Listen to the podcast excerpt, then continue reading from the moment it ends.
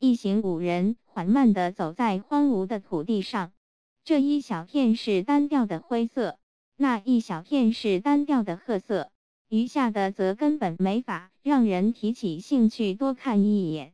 整片土地就像一块干涸的沼泽，寸草不生，上面覆盖着足有一英寸厚的灰，气温很低。赞福德显然对这样的景象感到很沮丧。他脱离了队伍，独自一人大步朝前走去，很快便消失在一个凸起的土丘背后。迎面吹来的风刺痛了阿瑟的眼睛和耳朵，带着腐臭味的稀薄空气箍紧了他的喉咙。然而，受刺激最深的却是他的精神，真是不可思议。他说，声音传进自己的耳朵。他自己都觉得有点儿别扭，空气太稀薄，声音传播效果很差。叫我说，真是个荒凉的洞窟。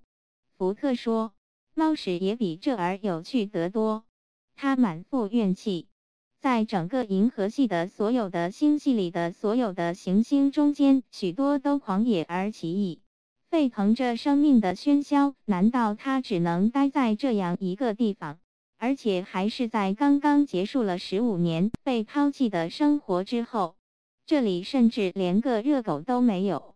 他弯下腰，翻开一块冰冷的泥土，但是下面却没有任何值得跨越几千光年的遥远路程来看一眼的东西。不对，阿瑟坚持说：“你不明白，这毕竟是我第一次站在另一颗行星的表面上。”另一个完全陌生的世界，虽然这里状况太糟糕了，让人有点儿遗憾。崔利恩缩紧身子，颤抖着皱起眉头。他可以发誓，自己的眼角瞟见了什么东西在移动，但当他朝那个方向望去时，看见的却只有静静停在那儿的飞船，离他们大约一百码。几秒钟后。他才稍微安心了一点儿，因为赞福德站在土丘的顶端，向他们招手，要他们过去。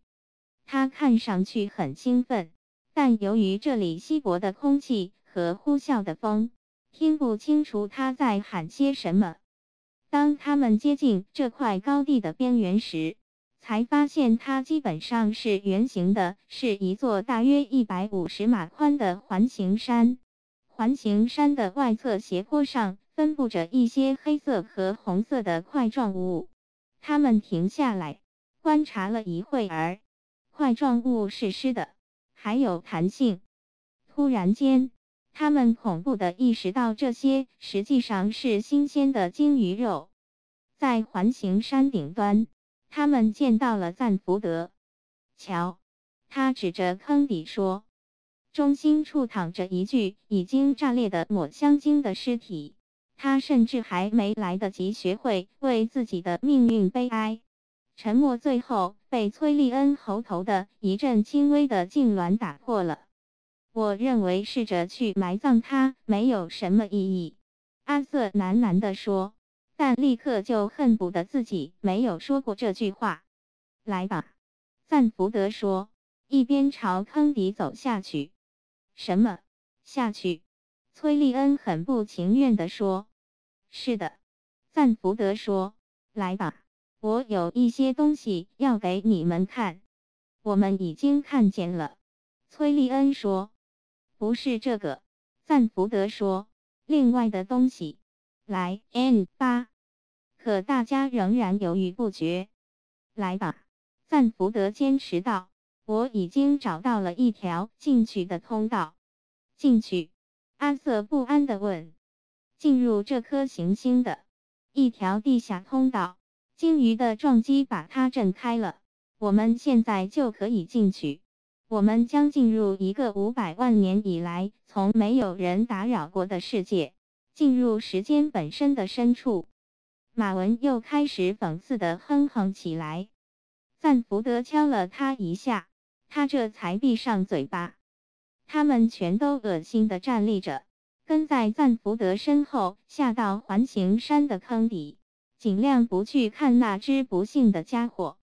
生活，马文悲哀地说，厌恶他或者忽略他，总之不可能喜欢他。地面在鲸鱼撞击的地方凹陷下去，露出一个走廊和通道的网络。大部分已经被落进去的碎石和鲸鱼内脏堵塞住了。赞福德必须清理出一条路，才能进入其中任何一条通道。不过马文干起这个来要快得多。阴冷潮湿的空气从入口处吹出来，赞福德用电筒朝里面照照，一片积满尘土的黑暗，什么都看不见。根据传说，他说。曼格拉斯人大部分的时间都在地下度过。为什么？阿瑟问。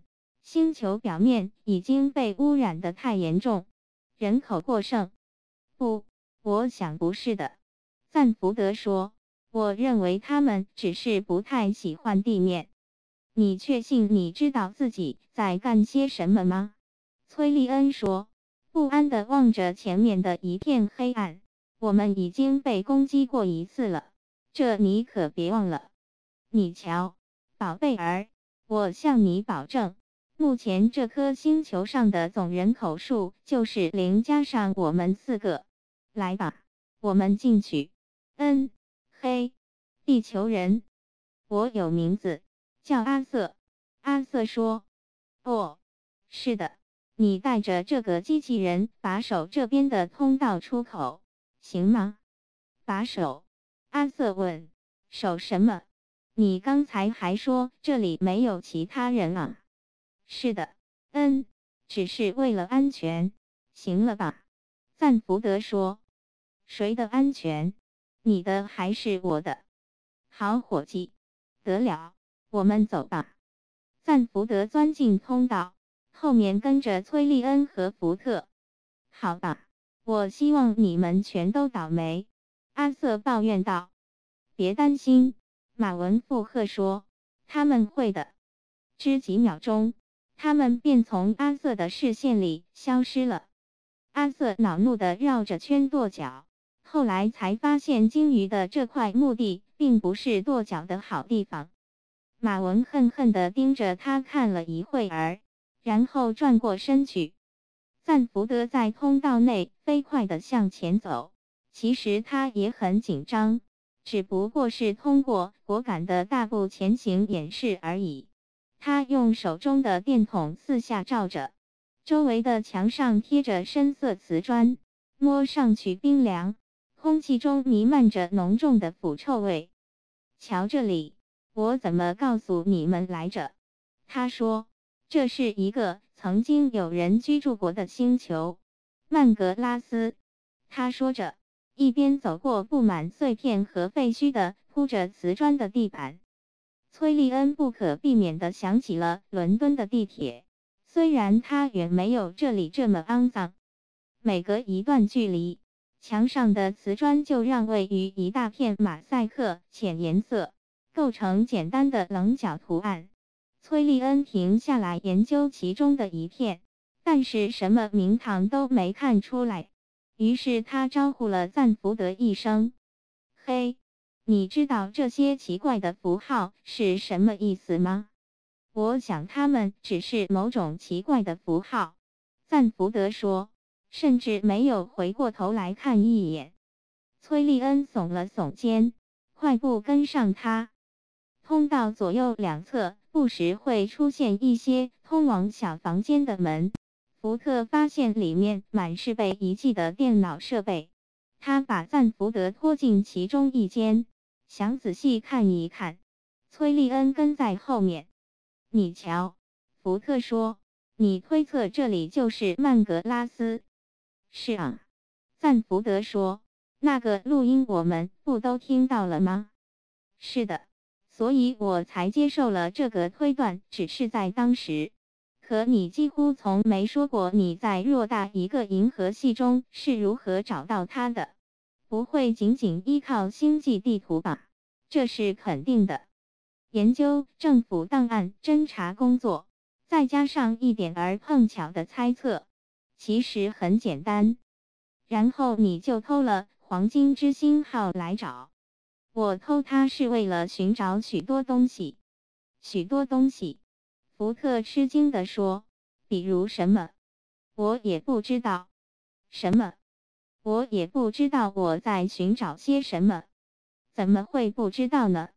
因为，因为我想，如果知道的话，我就用不着去寻找了。什么？”你疯了吗？这倒真是我还没有排除的一种可能。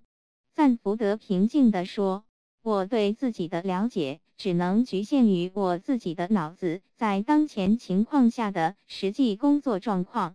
我想他当前的情况并不太好。”很长一段时间都没有人开口，福特则盯着赞福德，心里突然间充满忧虑。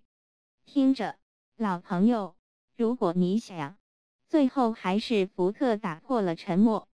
不，等一下，我得告诉你一个情况。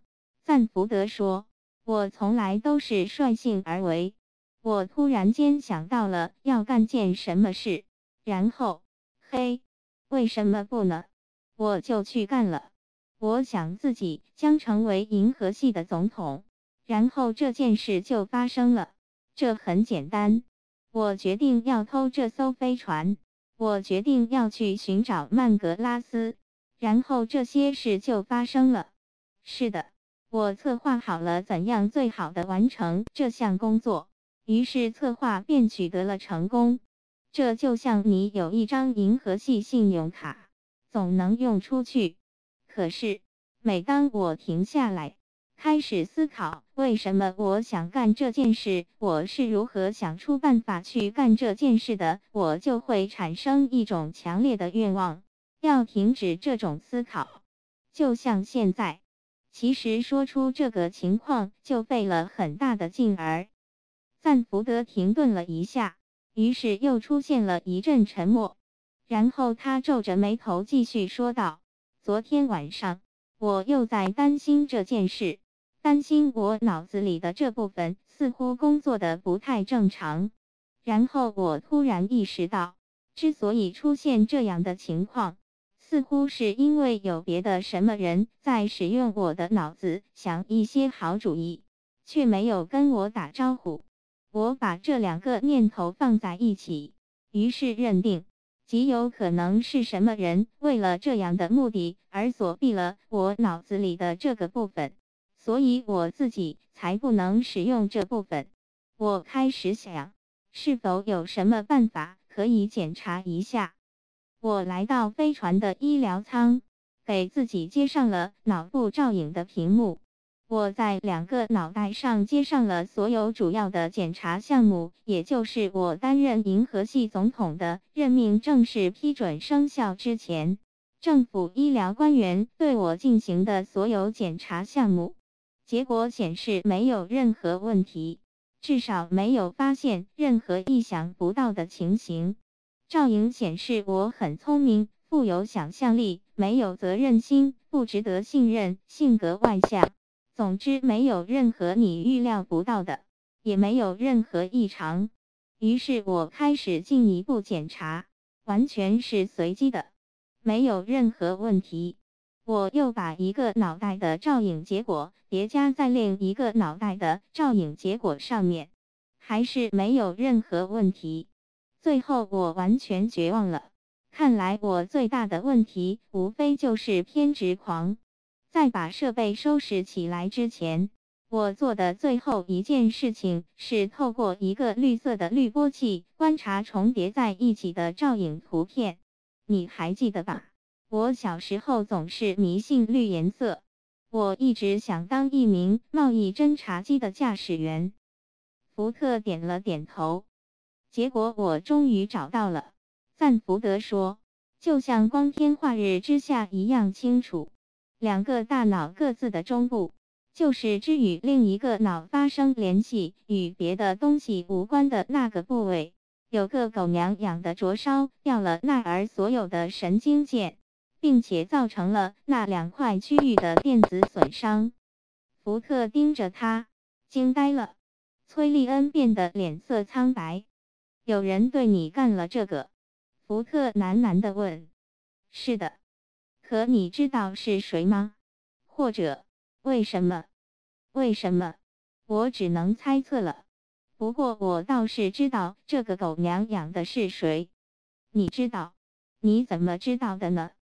因为他把自己的姓名首字母烙在那些神经线上，他把首字母留在那儿，故意让我看见。福特惊恐地看着他，感觉自己的皮肤上似乎有什么东西在蠕动。首字母烙在你的大脑里。是的。可是他是谁呢？看在上帝的份上，赞福德沉默地看了他一会儿。然后把目光移开了。ZB 暂避，他平静地说。就在这个时候，他们身后的一扇金属百叶窗突然“砰”的一声关上了，一阵烟雾开始在房间里弥漫起来。待会儿我再给你说这件事，赞福德窒息着说。三人赶紧退出房间。